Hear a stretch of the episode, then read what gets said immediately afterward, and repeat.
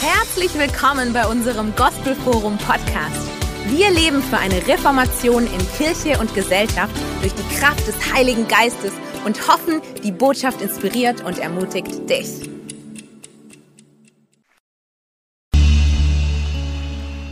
Hey, danke, liebes Lobpreisteam. So genial, so viele junge, dynamisch, kreative Leute hier in der Gemeinde. Hey, ich freue, dass wir, freue mich, dass wir heute Morgen zusammen sind. So vor ein paar Wochen, da habe ich darüber gesprochen, warum wir uns keine Sorgen über die Zukunft machen müssen. Und heute Morgen habe ich auf dem Herzen, da so einen zweiten Teil dazu zu bringen, mit dem Schwerpunkt, was denn Gott uns für Versprechungen für dich ganz persönlich, für deine, für deine Zukunft gegeben hat. Und vielleicht eine Sache ist doch irgendwie interessant. Von jetzt an. Alles, was du in deinem Leben erleben wirst, das liegt in deiner Zukunft, stimmt's? Und äh, es gibt zwei Dinge, die irgendwie interessant sind. Das eine ist, wir wissen nicht genau, was in der Zukunft passiert. Du weißt nicht, was nächste Woche, nächsten Monat, nächsten Jahr, im nächsten Jahrzehnt. Keiner von uns weiß wirklich, was passiert, zum einen. Und zum anderen, wir können auch nicht kontrollieren, was denn alles so in der Zukunft geschehen wird. Und äh, deswegen ist es hochinteressant, wenn wir uns anschauen, was denn Gott über die Zukunft so alles zu sagen hat. Stimmt's? Und, äh, ähm, und vielleicht, bevor wir uns die Versprechen anschauen, die Gott uns persönlich für die Zukunft gegeben hat, vielleicht zwei kurze Vorbemerkungen, wie denn das Verhältnis zwischen Gott und der Zukunft aussieht. Als erstes, und das ist irgendwie abgefahren, weiß Gott alles, was in der Zukunft geschieht. Gott kennt jedes Detail. Das liegt daran, dass Gott außerhalb von Zeit und Raum lebt. Wir Menschen, wir, wir leben hier auf dieser Erde mit einem Konzept von Zeit, was dadurch definiert ist, dass die Erde in 365 Tagen einmal um die Sonne kreist. Und wenn du jetzt auf einem anderen Planeten in diesem Universum leben würdest, dann hättest du auch ein ganz anderes Gefüge von Zeit. Das ist zum Beispiel, was Albert Einstein versucht hat, in der Relativitätstheorie zu beschreiben. Und weil Gott nicht hier auf dieser Erde, auf diese Zeit limitiert ist und auch nicht durch die Zeitpunkte, die es irgendwo in diesem Universum gibt, sondern weil er außerhalb von dem Universum steht, kann Gott in der Vergangenheit, in der Gegenwart und in der Zukunft zur gleichen Zeit sein. Und das Abgefahrene ist irgendwie, dass Gott schon jetzt weiß, jedes Gefühl, jede Option, jede Entscheidung, jede, jede Möglichkeit, die du in deiner Zukunft haben wirst. In Hebräer 4, Vers 13, da steht, kein Geschöpf ist vor Gott verborgen. Alles liegt offen und ungeschützt vor den Augen dessen da, dem wir Rechenschaft geben müssen. Hey, Gott weiß jetzt schon alles. Jeden Moment, jeden Gedanken, jede Option, jede Möglichkeit, alles, was dir in deiner Zukunft zur Verfügung stehen wird, hey, Gott weiß das jetzt schon. Und wisst ihr, was die gute Nachricht ist? Ist, dass Gott nicht nur alle Optionen kennt, sondern bei all dem Angebot der Möglichkeiten hat Gott einen perfekten Plan für dein Leben. Ganz besonders aus dem Grund, weil er einfach ein guter Gott ist. Deswegen hat er einen guten Plan für dein Leben. In Jeremia 29, Vers 11, da steht es so, hey, mein Plan mit euch steht fest. Ich will euer Glück und nicht euer Unglück. Ich habe im Sinn, euch Hoffnung und Zukunft zu schenken. Und Freunde, heute Morgen habe ich richtig gute Nachricht für dich. Wenn du heute hier bist und du sagst, hey, ich will diesen göttlichen Plan für mein Leben entdecken. Wenn du voll bist von Leidenschaft und brennen für Gott, wenn du richtig das Wort Gottes ernst nimmst, wenn du dich füllen lässt mit seinem Heiligen Geist, weißt du, was passieren wird? Hey, du wirst den Plan Gottes für dein persönliches Leben in einer ganz besonderen Art und Weise entdecken. Amen. Und heute Morgen möchte ich, dass wir uns diese sechs wichtigsten, vielleicht wichtigsten Versprechen anschauen, die Gott ganz persönlich über deine Zukunft festgeschrieben hat. Okay? Und die erste, das erste Versprechen, was er uns gibt, ist, dass er uns versprochen hat, uns Führung und Orientierung zu geben.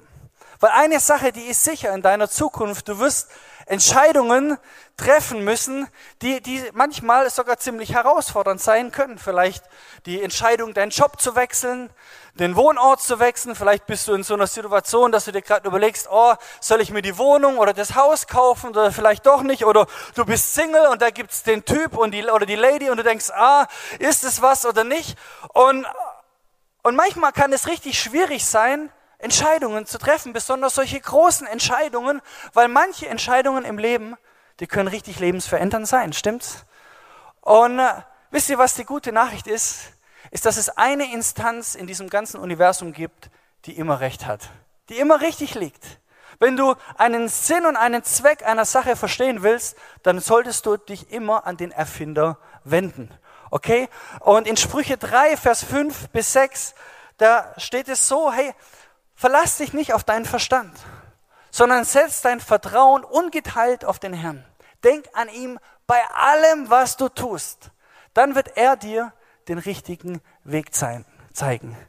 Wisst ihr, was diese entscheidende Sache ist? Ist, hey, worauf setzt du dein Vertrauen? Hey, setzt du dein Vertrauen auf deinen Verstand?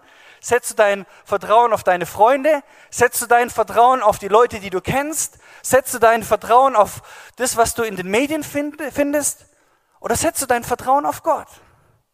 Hier sagt diese Stelle in Sprüche, sagt uns, setz dein Vertrauen ungeteilt auf den Herrn. Denk an ihn bei allem, was du tust. Und dann ist hier diese Verheißung, das Versprechen, er wird dir den richtigen Weg zeigen. Und vielleicht bist du heute Morgen hier und sagst, ja, warum kann ich denn Gott vertrauen? Warum ist Gott denn vertrauenswürdig? Hey, Gott ist vertrauenswürdig, weil er dich ziemlich gut kennt. Er kennt jedes Detail in deinem Leben. Gott ist vertrauenswürdig, weil er dich liebt.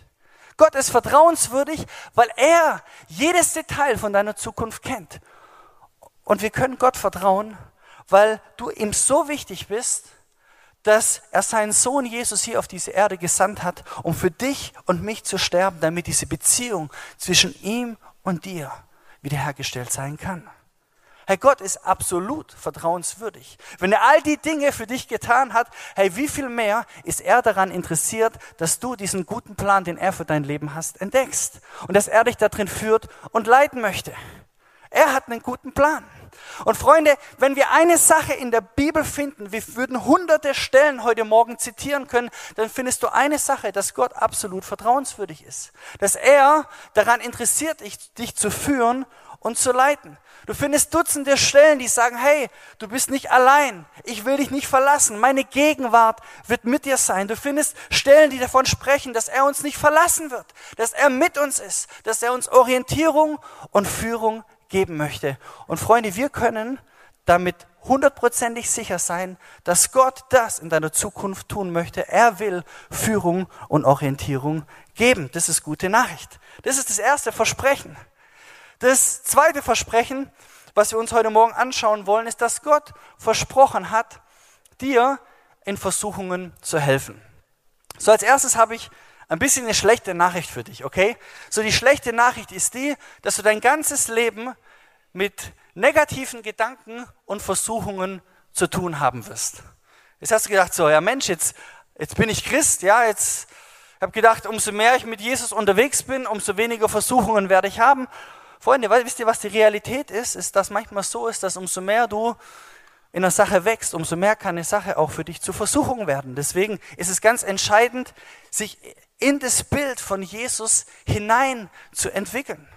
Und äh, wenn der Teufel dir so einen negativen Gedanken gibt, dann können wir das Versuchung nennen. Und das ist, was er liebt, die ganze Zeit zu tun, jeden Morgen, wenn du aufstehst. Und wenn Gott dir aber einen Gedanken gibt, dann, dann nennen wir das Inspiration.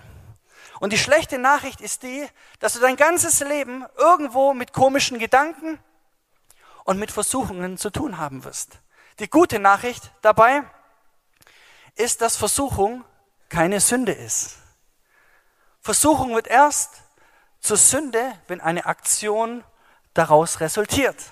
In der Bibel lesen wir, dass Jesus in allem versucht wurde, in dem auch wir versucht werden können. Aber Jesus, Herr Jesus hat nie gesündigt. Jesus hat keiner einzigen Versuchung nachgegeben. Und letztendlich ist Versuchung immer die Möglichkeit, eine Entscheidung zu treffen. Und wenn du die richtige Entscheidung triffst, dann wirst du wachsen, dann würdest du zum Segen von deinem Leben. Und wenn du die falsche Entscheidung triffst, dann kannst du stolpern, hinfallen und es kann ziemlich negative Auswirkungen für dich haben. Also die schlechte Nachricht ist die, dass du dein ganzes Leben mit Versuchungen zu tun haben wirst. Du wirst dein ganzes Leben irgendwo immer mal wieder mit komischen Gedanken zu tun haben. Die gute Nachricht ist, dass Versuchung ist keine Sünde. Erst wenn du der, Sünde, wenn du der Versuchung nachgibst, wenn eine Aktion raus resultiert, wird es zur Sünde. Und die beste Nachricht, wisst ihr, was die beste Nachricht ist? Es gibt einen Ausweg aus jeder Versuchung. Amen. Lass uns zusammen eine Bibelstelle dazu anschauen. 1. Korinther 10, Vers 13. Da steht, die Versuchungen, denen ihr bisher ausgesetzt wart, sind nicht über ein für uns Menschen erträgliches Maß hinausgegangen. Wisst ihr, was ich festgestellt habe? So das, was der Teufel liebt zu tun, äh, er, er liebt dir so das, so das Gefühl zu geben, hey, du bist der Einzige, der jetzt mit dieser Versuchung zu kämpfen hat. Hast du schon mal gehört?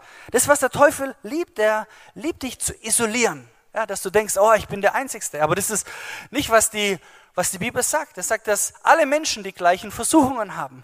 Und wenn alle Menschen die gleichen Versuchungen hier auf dieser Erde haben, hey, dann könnte es doch auch sein, dass es irgendwo einen anderen Menschen auf diesem Planeten gibt, der genau mit der gleichen Versuchung zu kämpfen hat wie du. Und dass du von dieser Person lernen kannst. Könnte sein, oder? Und wisst ihr was? Die Sache ist, die mir auch heute Morgen so wichtig ist, ist, wenn wir anfangen würden, mehr über die Versuchungen zu reden, mit denen wir im Leben konfrontiert sind, wisst ihr, was passieren würde? Diese Versuchungen, die würden an Kraft verlieren. Weil wenn du eine Versuchung für dich behältst, wenn du das zu deinem Geheimnis machst, das ist der Punkt, wo es ziemlich gefährlich werden kann. Ich gebe dir mal ein Beispiel. Wenn du zum Beispiel in der Versuchung stehst, mit deinem Kollegen oder mit deiner Kollegin eine Affäre zu starten und du das für dich behältst, hey, dann kann das ziemlich gefährlich werden. Deswegen Wäre zum Beispiel mein Tipp an dich, wenn du jetzt ein Mann bist, dann geh am besten zu einem Mann. Wenn du eine Frau bist, dann geh am besten zu einer Frau. Oder am aller, aller, allerbesten, hey, geh zu deinem Partner und fang an, mit ihm oder mit ihr darüber zu sprechen. Weil wenn Menschen offener wären über ihre Spannungen, die sie in ihren Gedanken, in ihren Emotionen haben, wenn sie offener wären, darüber zu reden, wisst ihr, was ich glaube?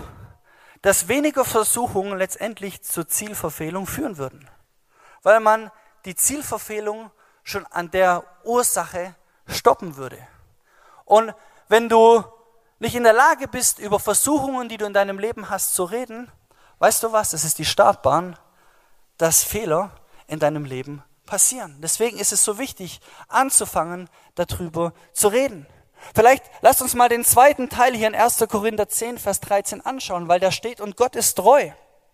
Er wird euch auch in Zukunft in keine Prüfung geraten lassen, die eure Kraft übersteigt. Wenn er euren Glauben auf die Probe stellt, wird er euch auch einen Weg zeigen, auf dem ihr die Probe bestehen könnt.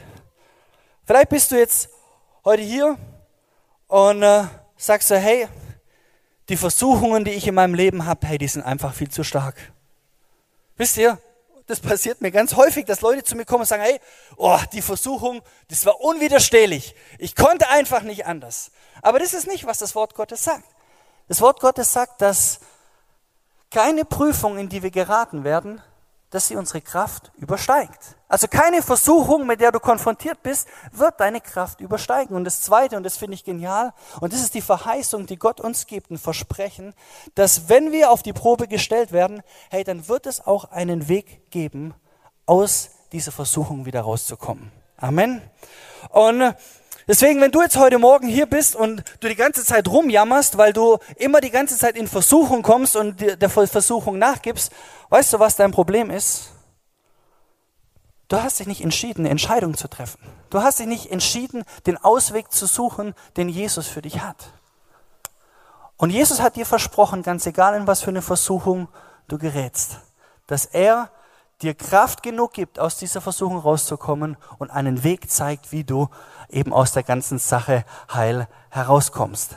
Das ist ein Versprechen, was Gott dir gegeben hat, dir in Versuchungen zu helfen. Ein drittes Versprechen, was Gott uns gibt, ist, dass er uns nicht nur versprochen hat, in Versuchungen zu helfen. Versuchungen, das ist mehr so das Interne, was in dir passiert. Das hat was mit deinen Gedanken, mit deinen Gefühlen, mit deinen Emotionen zu tun. Sondern er hat dir auch versprochen, dir in deinen Herausforderungen zu helfen. Herausforderungen, das ist mehr so das Externe. Das ist was, was um dich herum ist. Das sind deine Umstände.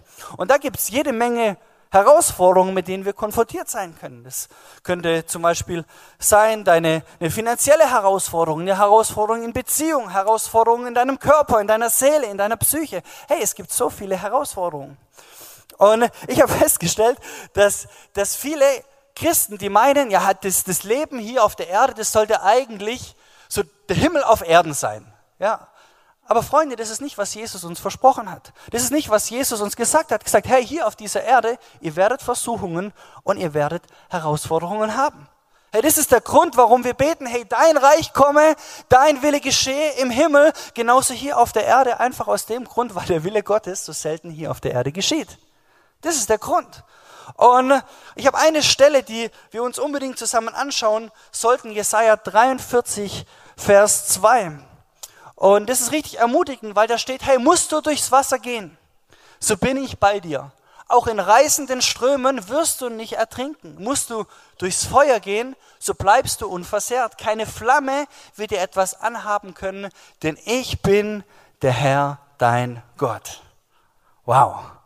Was die Bibelstelle hier nicht sagt, ist, dass wenn du durchs Wasser gehst, dass du nicht nass wirst, okay? Sondern manchmal gibt es Situationen im Leben, da denkst du, Wasser Oberkante, Unterlippe, okay? Ein Zentimeter und die Sache ist gelaufen. Das, was Gott uns hier durch den Jesaja verspricht, ist, dass er sagt, hey, wenn das Wasser dir bis zum Hals steht, du wirst nicht ertrinken. Oder das zweite Bild, was er benutzt, das gefällt mir auch, auch wenn um dich herum die Flammen brennen. Ja, wenn du denkst, die Bude, sie fackelt ab. Hey, Gott hat dir versprochen, dich wird's nicht erwischen. Du wirst nicht versenkt werden. Amen.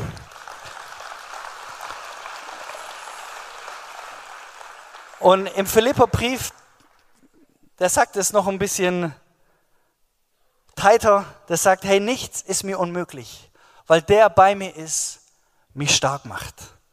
Und vielleicht sagst du heute Morgen, ja, hm, ich fühle mich eigentlich ziemlich schlapp.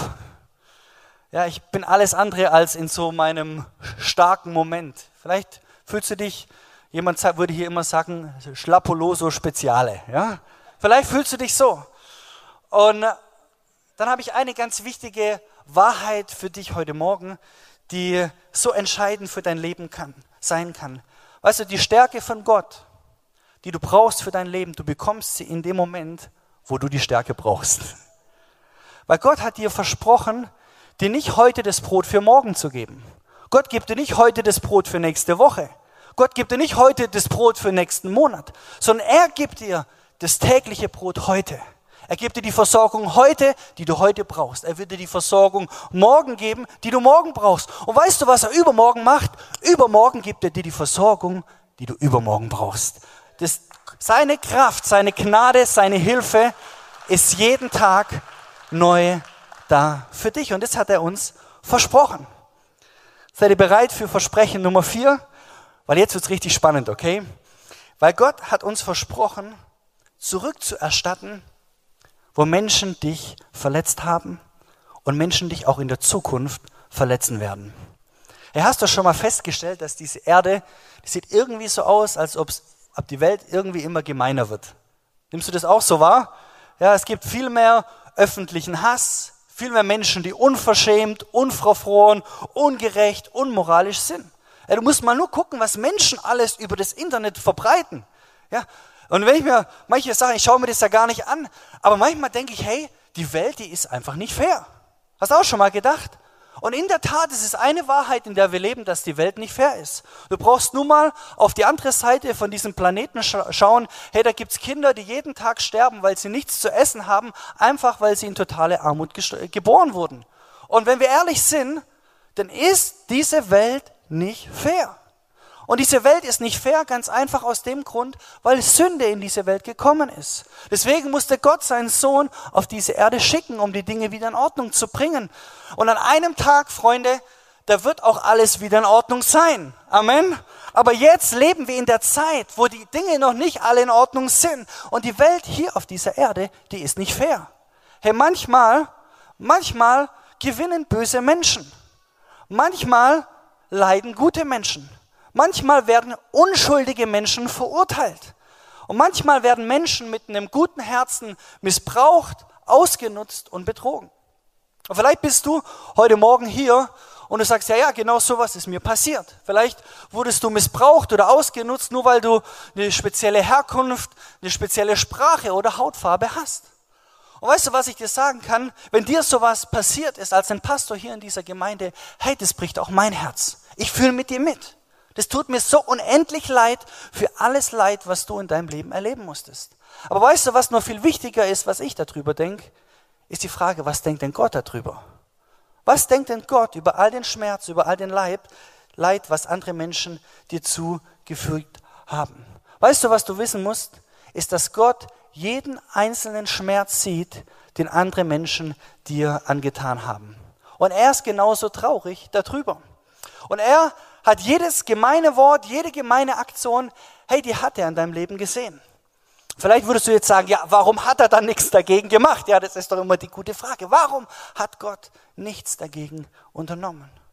Wisst ihr, Gott könnte in einem Moment das Böse in dieser Welt blockieren, indem er uns Menschen einfach die Freiheit nehmen würde, böse Dinge zu tun. Aber Gott hat sich entschieden, uns Menschen den freien Wille zu geben, zwischen gut und böse zu unterscheiden. Und nur weil Gott uns den freien Wille gegeben hat, können wir Gott nicht die Schuld dafür geben, dass böse Dinge in dieser Welt geschehen. Weil wir Menschen die Freiheit haben, selber zu entscheiden. Aber es gibt eine Sache, die ist so wichtig zu wissen, ist, dass Gott jede Kleinigkeit, jeden Moment, jede Träne, die du in deinem Leben vergossen hast, siehst. Und mir gefällt irgendwie dieses Bild vom Psalm 56, Vers 9. Und ich glaube, dass, dass Gott sowas wie ein riesiges Rechenzentrum im Himmel hat, wo er jede dieser Tränen, jeder dieser Schmerzen, jeder dieser Ungerechtigkeiten, die du in deinem Leben erlebt hast, aufzeichnet. Da steht, hey, du kennst jede meiner Tränen. Ist nicht die allerklitze, klitze, klitze kleinste Einzelheit in deinem Buch festgehalten? Wisse Gott ist es wichtig, Gott hält es fest, einfach weil er ein guter Gott ist, weil er ein guter Vater ist. Was bedeutet es für uns praktisch? Römer 12, Vers 9. Da steht, hey, recht euch nicht selbst, liebe Freunde, sondern, sondern überlasst die Rache Gott. Denn es heißt in der Schrift, das Unrecht zu rächen ist meine Sache, sagt der Herr. Ich werde Vergeltung üben. Und ich versuche das mal aus einem anderen Blickwinkel zu erklären. So die meisten von uns würden heute Morgen mit mir übereinstimmen, wenn wir sagen, Gott ist Liebe. Und weil Gott Liebe ist, haben wir Liebe hier auf dieser Erde. Gibt es Liebe? Er ist der Ursprung aller Liebe. Und weil Gott Liebe ist, ist Gott auch gerecht. Vielleicht würdest du die Frage stellen, ja, was hat denn Gerechtigkeit mit Liebe zu tun? Wisst ihr, wenn Gott erlaubt, dass seine Geschöpfe auch böse Dinge tun können und böse Dinge einander antun, dann und er nichts dagegen tut, dann wäre er doch eigentlich kein liebender Gott, oder? Und weil eben Gerechtigkeit ein Ausdruck von Liebe ist. Ich gebe dir mal ein Beispiel. So, wenn jetzt nach dem Gottesdienst jemand hier nach vorne kommt und meiner Frau und meinem Sohn unheimlich Schmerzen zufügt und ich stehe einfach nur daneben und mache nichts, ja, dann würden Leute von euch aufstehen und sagen so, hey Markus, was geht bei dir für einen Film? Mach doch was dagegen. Ja, weil, wisst ihr, was Liebe macht? Hey, Liebe kämpft manchmal. Liebe verteidigt manchmal. Liebe geht manchmal an das Äußerste. Die Bibel sagt sogar, es gibt keine größere Liebe als der, der sein Leben hingibt für jemand anderes. Das ist, was Liebe macht. Und die, die Bibel sagt, hey, Rächt euch nicht selbst, liebe Freunde, sondern überlasst die Rache Gott. Und in anderen Worten können wir auch so sagen, hey, mach dir nicht zu viel Gedenk Gedanken darüber, Ungerechtigkeit, die du in deinem Leben erlebt hast, auszugleichen. Ich glaube, dass Gott heute Morgen manchen Leuten sagen möchte, hey, Kollege, ich habe viel mehr Waffen in meinem Schrank als du in deinem Schrank hast. Ich bin viel besser darin, Gerechtigkeit zu üben, als du es kannst.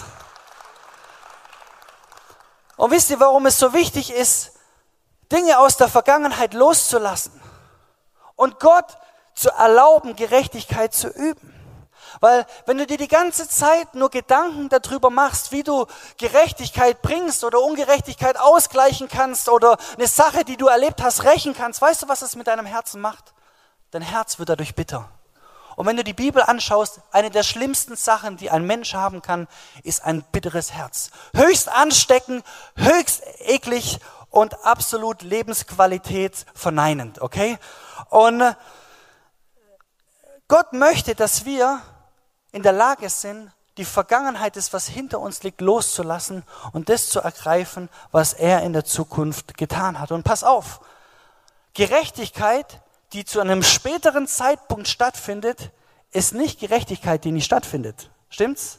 Weil Gott hat gesagt, es wird einen Tag geben, die Bibel nennt es einen Tag des Gerichts, wo Gott alle Sachen auf den Tisch bringen wird. Alle Sachen, die Menschen dir in irgendeiner Art und Weise angetan haben. Gott wird die Sache auf den Tisch bringen. Und Freunde, er wird Gerechtigkeit wirken und walten lassen. Und die entscheidende Frage ist, hey, vertraust du ihm deswegen? Vertraust du ihm dafür, dass er das richtig machen wird? Das ist die entscheidende Frage. Das war das Versprechen Nummer vier. Schauen wir uns den vorletzte Versprechung an. Das, was Gott dir versprochen hat, ist deinen Dienst und deine Großzügigkeit zu belohnen. Wisst ihr, der Kern, glaube ich, von der Berufung, was wir hier auf dieser Erde haben, ist so, lernen so zu leben, wie Jesus gelebt hat. Dass wir lernen, so zu denken, so zu fühlen, so zu handeln, wie Jesus hier auf dieser Erde gelebt hat. Und wenn ich versuchen würde, so das Leben von Jesus in einem Wort zusammenzufassen, hey, das wäre das Wort selbstlos. Selbstlos. Wenn wir lernen wollen zu lieben, dann müssen wir lernen, selbstlos zu leben. In Markus 10, Vers 45, da steht, denn auch der Menschensohn ist nicht gekommen, um sich dienen zu lassen, sondern um zu dienen und sein Leben als Lösegeld für viele hinzugeben. Herr Jesus ist nicht gekommen, um sich bedienen zu lassen, sondern das Kernmerkmal vom Leben von Jesus war zu geben und zu dienen. Das ist, was das Leben von Jesus ausgemacht hat. Und wisst ihr, was unser Leben ausmachen soll? Wenn wir das nachahmen, ist es genau das Gleiche. Es ist zu geben und zu lieben. Ich würde sogar richtig provokant sagen, hey, wenn du es nicht liebst, zu geben und zu dienen, dann brauchst du dich gar nicht Christ nennen. Weil das ist die Sache, um die es geht. Das ist wie unser Glaube an Jesus Christus hier auf dieser Erde sichtbar wird. Und lernen, selbstlos zu sein, bedeutet lernen zu lieben. Wisst ihr, du kannst geben, ohne zu lieben. Aber du kannst nicht lieben, ohne zu geben. Zu geben bedeutet immer wegzuschauen von deinen eigenen Bedürfnissen, von deiner eigenen Not und hinzuschauen auf die Not von jemand anderen. Zu lieben bedeutet zu geben. Was ist der Gegensatz dazu? Das ist Lust. Lust bedeutet, was kann ich bekommen? Was kann ich nehmen? Wo können mir andere Leute Befriedigung schenken? Zusammengefasst würde ich sagen, wenn du, müssen wir lernen, ein Geber anstelle von einem Nehmer zu sein. Und wenn wir das wirklich ergreifen, wenn wir das wirklich verstehen, hey, dann können wir auch ergreifen, was diese Bestimmung Gottes für uns Menschen hier auf dieser Erde ist. Es ist als erstes in der Gemeinschaft mit ihm zu leben, aber aus dieser Gemeinschaft heraus diese, diesen Zeitlauf der Geschichte zu prägen und Menschen positiv zu beeinflussen. Und Gott hat versprochen, ein Belohner zu sein. Überall da, wo du gibst, wo du großzügig bist. Wisst ihr, ich liebe es in so einer, in der Gospel Forum Community Family zu sein, weil hier jede Woche Hunderte und Tausende von Menschen großzügig geben, ihr Leben, ihre Zeit, ihre Energie großzügig investieren, motiviert sind, den Zeitlauf der Geschichte hier in Stuttgart bis an die Enden der Welt zu verändern. Freunde, ich kenne keine großzügige großzügigere Gemeinde in ganz Deutschland. Und ich möchte dir sagen, alles, was du investierst, alles, was du gibst, alles, was du, wo du großzügig bist, hey, Gott wird dir um ein Vielfaches mehr zurückerstatten. Wisst ihr, wie wir, Amen,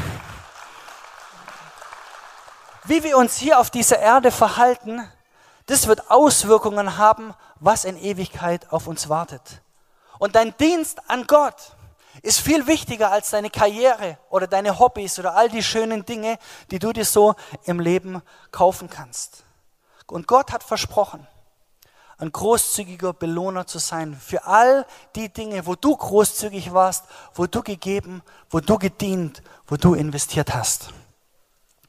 Ich würde gerne abschließen mit dem sechsten und vielleicht mit dem wichtigsten Versprechen, was Gott uns gegeben hat, dass Gott versprochen hat, sich um deine Errettung zu kümmern. Hey, wenn deine Errettung von dir abhängig wäre, dann hätten wir ein ziemliches Problem, stimmt's? Es gibt keinen Weg, ihr Lieben, es gibt keinen Weg, wie du deine Errettung selber verdienen kannst. Es gibt keinen Weg. In dem Moment, wo du deine Hand in die Hand von deinem Retter legst, wo du ihm vertraust, dass er dich führt und er dich leitet, dann ist es seine Verantwortung, sich darum zu kümmern, dass du in Ewigkeit mit ihm zusammen unterwegs bist. In Johannes 10, Vers 28, da steht es so, und ich gebe ihnen das ewige Leben. Sie werden niemals verloren gehen und niemand wird sie aus meiner Hand reißen. Und ich weiß nicht, wie, wie dir das geht, aber ich habe festgestellt, dass es manchmal solche Phasen im Leben geben kann, wo du so dein Vertrauen voll auf Gott wirfst. Aber da gibt es manchmal auch solche anderen Phasen, wo du irgendwie Gott gegenüber vielleicht ein bisschen distanziert bist. Oder wo du sagst so, hey, die Hand, die stecke ich lieber wieder in meine Tasche. Hey, mir ging das so, als ich ein Teenager war. Ich habe gedacht, ey, so, ich habe zwar Jesus gekannt, aber ich habe gedacht, so, ey, ich, ich, ich kriege mein Leben selber auf die Reihe. Ich weiß selber besser, was mich glücklich macht, was für meine Zukunft besser ist. Ja, ein bisschen naiv, aber ich habe das wirklich gedacht. Und ich habe so die Hand, die, die ich eigentlich Gott gegeben hatte, ich habe die einfach wieder so zurückgenommen und habe sie gedacht, ich stecke die jetzt einfach mal so in meine Tasche und ziehe so mein Leben durch, wie ich denke, dass es das Beste für mein Leben ist. Und wisst ihr, ich habe gedacht, dass ich die Hand von Gott losgelassen habe. Aber die Wahrheit ist, dass Gott meine Hand niemals losgelassen hat. Weil Freunde, es gibt keinen Ort auf dieser ganzen Erde, wo dich die Liebe Gottes nicht erreichen kann. Wenn du von neuem geboren bist, dann bist du von neuem geboren. Dann kannst du nicht einfach wieder so schnell mal als ungeboren erklärt werden. Hey, wenn dein Name in das Buch des Lebens eingetragen ist, hey, dann steht der Name da drin. Da wird er nicht jeden Tag wieder ausradiert, reinradiert, reingeschrieben, ausradiert, reingeschrieben. Wisst ihr, ich weiß nicht, wie viele Tage ich noch hier auf dieser Erde habe. Aber bei einer Sache, bei einer Sache bin ich mir hundertprozentig sicher, dass egal durch was ich gehe, dass egal was um mich herum passiert, dass egal was, was geschieht, dass Gott mit mir ist. Bei einer Sache bin ich mir sicher, wenn ich mein Vertrauen auf Gott werf, dass egal wo, an, an, an welche Situationen in meinem Leben auf mich zukommen, dass ich mit seiner Liebe rechnen kann. Und bei einer Sache, da bin ich mir sicher, da bin ich mir gewiss. Ganz egal die Höhen und die Tiefen des Lebens, dass wenn ich mit meinem Jesus unterwegs bin, dass er mir versprochen hat, dass ich auch in Ewigkeit mit ihm zusammen unterwegs sein werde. Ihr Lieben, das ist ein Versprechen, was Gott dir gegeben hat, worauf wir unser Leben bauen. Und vielleicht bist du heute Morgen hier und, und es fühlt sich vielleicht mehr so an, als ob Jesus so ein bisschen an deiner Seite mitläuft. Ja, vielleicht bist du hier und es ist eher so, als ob du ja, deine Hand in deine Hosentasche gesteckt hast und du eben gerade so dein Ding durchziehst. Wisst ihr, Jesus hat gesagt, ich bin der Weg, ich bin die Wahrheit, ich bin das Leben. Jesus ist der Weg zur Erfüllung. Jesus ist der Weg zu einer guten Zukunft. Jesus ist der Weg zu Hoffnung und Glück. Und das Einzige, was du tun kannst, auch heute an diesem Morgen, ist zu sagen, Jesus, vertraue dir. Du bist meine Zukunft, du bist mein Leben. Wisst ihr, als Jesus dort am Kreuz hing und kurz bevor er dort gestorben ist, da war rechts und links, da waren zwei Verbrecher neben ihm dort am Kreuz gehangen. Und noch mit einem der letzten Atemzüge dreht sich einer dieser Verbrecher zu Jesus um und sagt, hey, kann ich mit dir im Paradies sein? Und Jesus dreht sich zu ihm und sagt, hey, noch heute wirst du mit mir im Paradies sein. Da war keine Leistung, da war keine Diskussion. Wisst ihr, das ist unser liebender, unser rettender Gott der immer bereit ist, die Tür zu öffnen, um diese Gemeinschaft mit ihm zu erfahren. Und ich glaube, das, was Gott heute Morgen auch einzelnen Leuten ganz besonders sagen möchte, ist, sagt, hey, bleib nicht auf einer halben Strecke stehen. Bleib nicht einfach stehen.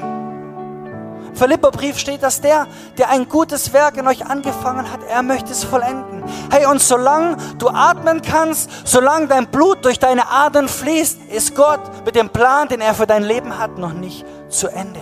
Und das Allerbeste, was du machen kannst, ist dein Leben mit allem, was du bist, mit allem, was du hast, auf seine Karte zu setzen. Und vielleicht lasst uns einfach zusammen aufstehen, weil das ist mir wichtig, diesen Schritt, dass wir den gemeinsam gehen. Und das ist der entscheidende Punkt auch heute Morgen in diesem Gottesdienst. Wisst ihr, was mir gefällt, ist, wir fokussieren uns nicht nur auf Jesus, sondern Jesus schaut auch auf uns. Und wenn du willst, kannst du gerne noch dein Auge, deine Augen zumachen. Weil ich glaube, dass Hoffnung und Zukunft heute Morgen hier in diesem Raum ist. Und vielleicht bist du hier heute Morgen und du sagst, hey, ich brauche diesen Jesus. Weil bist du heute Morgen hier und du sagst, hey, ich soll eigentlich aufhören, mit diesen Spielchen zu spielen, dieses Rumgetrickse in meinem Leben und alles auf die Karte von Jesus zu setzen, um das Maximale an der Berufung und der Bestimmung, die Gott für dein Leben hat, rauszuholen. Hey, vielleicht bist du heute Morgen hier und du möchtest dieses Leben mit Jesus erfahren, was du noch nie erlebt hast oder Vergebung erleben, die du nie gespürt und wahrgenommen hast.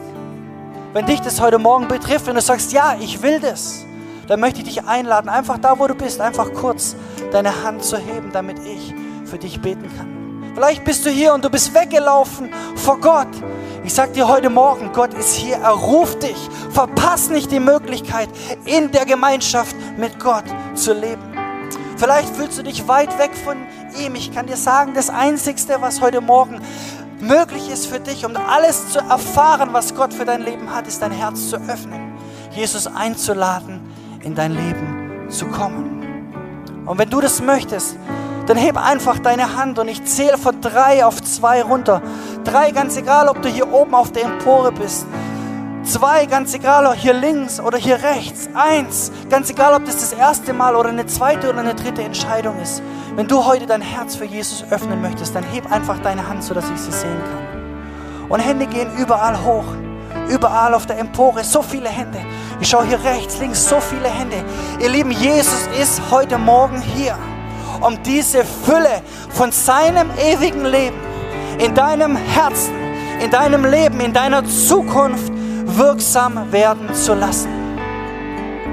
Und seine Kraft ist hier. Sein Heiliger Geist ist hier. Vielleicht lasst uns einfach zusammen so ein Gebet sprechen. Ich bete einfach dieses Gebet vor und ihr alle, wir folgen einfach dem Gebet. Lasst uns beten, Herr Jesus Christus. Ich weihe dir heute Morgen mein Leben. Es tut mir so leid für alles, was ich falsch gemacht habe.